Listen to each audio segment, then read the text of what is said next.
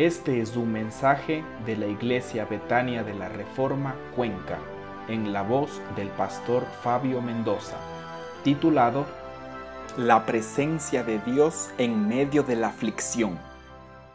Estimada Iglesia, les bendigo en el nombre de nuestro Señor Jesucristo, deseándoles que en este tiempo de aflicción Dios los colme de consuelo y de segura protección quiero invitarles a una tercera reflexión en la palabra de Dios, teniendo como referencia el devastador ataque del COVID-19 como un enemigo silencioso que ha destrozado el corazón hoy en día de muchas familias.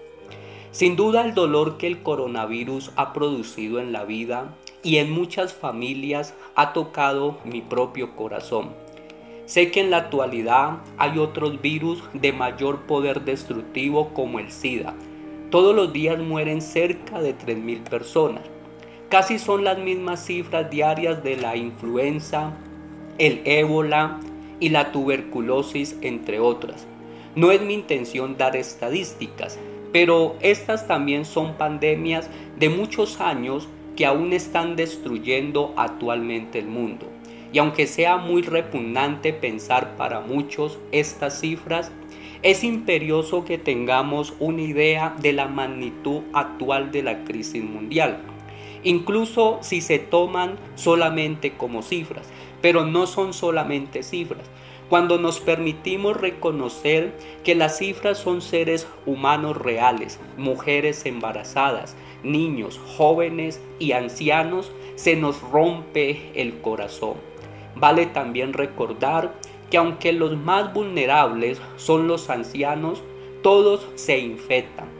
Una vez más debemos reconocer el hecho de que esto nos involucra a todos y nadie debería ser indiferente, de que el mundo entero se está tambaleando bajo el peso del COVID-19 y su impacto en la vida humana. Los creyentes se encuentran ante una situación compleja de cómo abordar este tema marcado con el dolor y la desesperación de la vida. Un pastor narraba su experiencia que mientras él trataba de consolar a los padres de dos hijos durante un funeral, una cosa se hizo evidente. Lo único que importaba para estas familias, cuyo corazón estaba destrozado, era el inmenso sentimiento de pérdida y de dolor por la muerte de sus hijos. Otro pastor narraba que se encontraba visitando a un miembro de la iglesia que estaba en la sesión pediátrica del hospital. Él estaba luchando espiritualmente porque su hija pequeña estaba sufriendo terriblemente por causa de una enfermedad respiratoria. Dice el pastor, yo tenía plena confianza en que mi amigo era una persona de una fe profunda y por eso fue más perturbador escucharle decir, ¿qué hizo para merecer esto? ¿Por qué le hace Dios esto a mi niña? En épocas de dolor y sufrimiento, esa es muchas veces una de las primeras preguntas de una naturaleza espiritual que se hacen. Aquí se refleja la frustración de un padre que veía a su hija sufrir y sabía que no podía hacer nada al respecto. También reflejaba la profunda decepción que sentía porque aunque Dios podía hacer algo al respecto, el Señor parecía estar sordo a las oraciones de este padre de familia. En ocasiones como estas, cuando luchamos para encontrar respuestas, no ayuda mucho el ofrecer trivialidades vacías. En ese momento de dolor y sufrimiento no hay lugar para expresiones trilladas, como Dios tiene un propósito para tu vida. ¿Cómo se lidia en honestamente con el dolor legítimo de una persona, permaneciendo fiel a la Biblia y diciendo algo sustancioso, adecuado para la ocasión? Es una tarea difícil. Sin embargo, parte de esa dificultad se puede abordar asesorándonos de que entendemos lo que dice la Biblia y lo que no dice sobre la enfermedad humana. Es solo cuando tenemos una imagen clara de la enseñanza de la Biblia que podemos empezar a acertar una respuesta significativa para el dolor humano. La respuesta bíblica que tenemos para hoy con respecto ¿Por qué sufrimos en la vida? La respuesta general es porque el hombre se ha apartado de la presencia de Dios. Por el pecado de nuestros primeros padres, Adán y Eva, siendo los representantes de toda la humanidad, fuimos desterrados del paraíso y de la presencia de Dios. Génesis 3:23. Por eso dice Romanos 3:23, por cuanto todos pecaron y están destituidos de la gloria de Dios. Sin embargo, por medio de la persona y obra de Cristo, somos atraídos nuevamente a la presencia de Dios. Primera de Pedro 3:18. Ahora pregunto particularmente a los creyentes. ¿Dejamos de sufrir teniendo la presencia de Dios? No, pero sin duda no nos gozamos al sufrir. No nos alegramos por tener un cáncer o por tener el COVID-19 que nos desbasta. En lo que nos regocijamos es en la presencia de Dios en medio de nuestro dolor. Pero una vez más tenemos que entender para que no caigamos en ser absolutamente deshechos y asombrados cuando la aflicción nos golpea, que es parte de nuestro llamado como cristianos. Dios nos ha llamado en un mundo caído para administrar en un mundo que es un valle de lágrimas y es un lugar de muerte y no hay manera de que podamos escapar de él. Ahora supongamos que estoy afligido por el sufrimiento. Puede haber varias razones. Puede ser que Dios necesite corregirme y que sea parte de su disciplina correctora hacerme arrepentir o humillarme. Él hace esto. Hay muchos ejemplos de estos en las escrituras. ¿Por qué María, hermana de Moisés, fue reprendida con lepra? Dios le dio la lepra para llevarla al arrepentimiento. Números 12:10. A veces el sufrimiento que tenemos en este mundo se debe a que Dios nos está corrigiendo o, nos está disciplinando. Pero no podemos saltar a la conclusión de que cada vez que nos enfermamos o cada vez que sufrimos hay una corrección directa entre nuestra desobediencia y el dolor que estamos experimentando. Jo es el ejemplo para refutar ese argumento. Jo era más justo que cualquier otra persona y sin embargo sufrió más que nadie. Y habría sido un terrible error suponer que había una relación proporcional directa entre el grado de su culpa y el grado de su dolor. No debemos hacer eso. Es cierto que no siempre sabemos y no tenemos que saber. Lo que tenemos que saber es que Dios está entre nosotros. Porque cuando Jo exigió una respuesta para su dolor, él dijo en el capítulo 23, verso 3, ¿quién me diera el saber dónde hallar a Dios? Y le pidió a Dios que hablara con él y se lo explicara. Y finalmente Dios le habló desde un torbellino e interrogó a Jo durante los últimos capítulos. ¿Qué respuesta obtuvo Jo de Dios? Dios no le dijo a Jo, tu sufrimiento y dolor es por esto, por esto y por esto. Esta es la única respuesta que Jo obtuvo para su aflicción.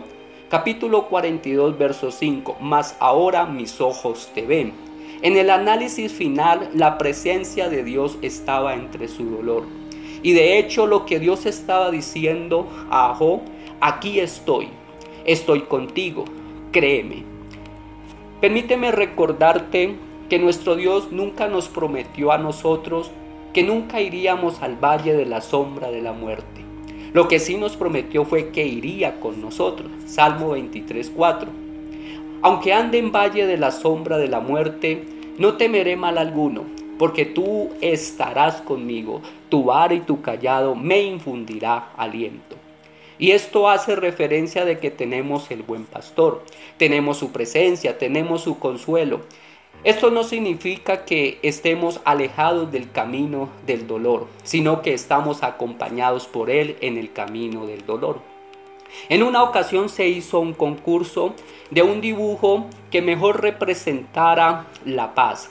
Un artista pintó en su lienzo con colores hermosos, un campo tranquilo lleno de árboles frondosos y frutales, adornado con animales indefensos y una familia recreándose en la abundancia y la paz, un río apacible con aguas cristalinas atravesando el bosque, con un sol radiante que hermoseaba con gran claridad el sobrio bosque. Pero otro artista se atrevió a pintar en su lienzo una terrible tempestad. Los árboles se doblaban por la fuerza del viento y los rayos partían las ramas.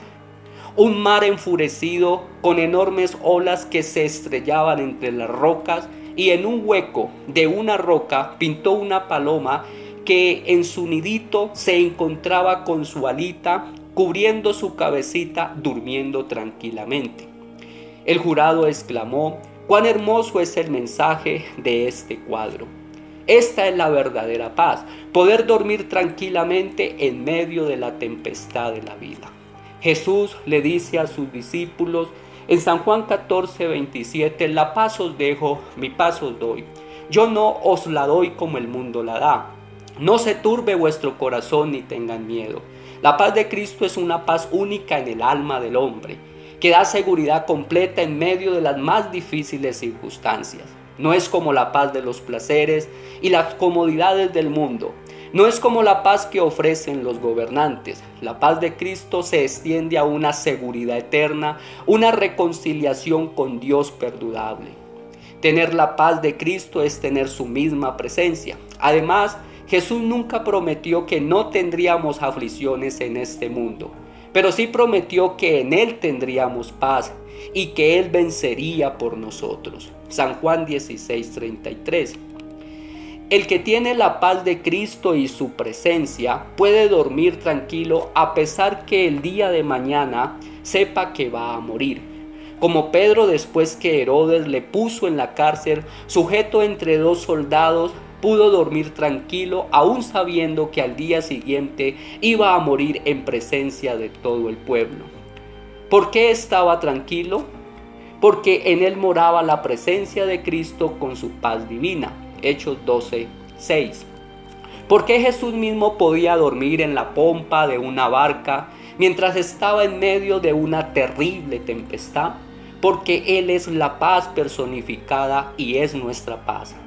Y sus discípulos en vez de despertarle por temor a la muerte, debían de haber hecho lo mismo, descansar, pues en ese bote iba la seguridad. Así nosotros vamos en el bote de la vida en medio de las más terribles tempestades del dolor, pero con nosotros viaja Cristo la paz divina. Una razón por la cual no debemos temer es porque Jesús está a nuestro lado. En su ascensión, Él dejó estas palabras en San Mateo 28, 20. He aquí yo estoy con vosotros todos los días hasta el fin del mundo, para llevarnos adelante soportando los problemas y dificultades. Todos los días, cada día sin faltar, en domingo y durante el resto de la semana, en días de prosperidad y en días de adversidad, en días de invierno y en días de primavera. Esta continua presencia durará hasta el fin del mundo. Gran consuelo. Por eso en Hebreos 13:5 se nos recuerda la gran promesa de Cristo, no te desampararé ni te dejaré. Mi estimado amigo, tanto los impíos como los creyentes sufrimos en esta vida. Tenemos las mismas pérdidas, hambre, enfermedades, muerte de seres queridos, pero con una diferencia abismal. El impío sufre por juicio del juez celestial. El creyente sufre por disciplina como cuidado amoroso del Padre celestial.